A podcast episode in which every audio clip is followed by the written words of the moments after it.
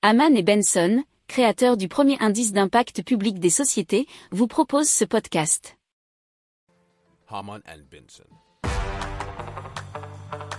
Le journal des stratèges. Alors, des chercheurs de l'université de Tsinghua en Chine ont mis au point un panneau pluviovoltaïque, nous apprend France TV Info.fr. Alors, c'est-à-dire que c'est un panneau qui est capable de récupérer l'énergie des gouttes de pluie qui s'écrasent à sa surface. Avec leur nouvelle technique, les chercheurs sont arrivés à générer 200 watts par mètre carré, soit presque la même chose qu'un panneau solaire. Alors pour générer de l'énergie, ce sera exactement comme avec les panneaux solaires. Tout va dépendre de l'intensité. Plus les gouttes sont grosses, plus les rendements seront importants.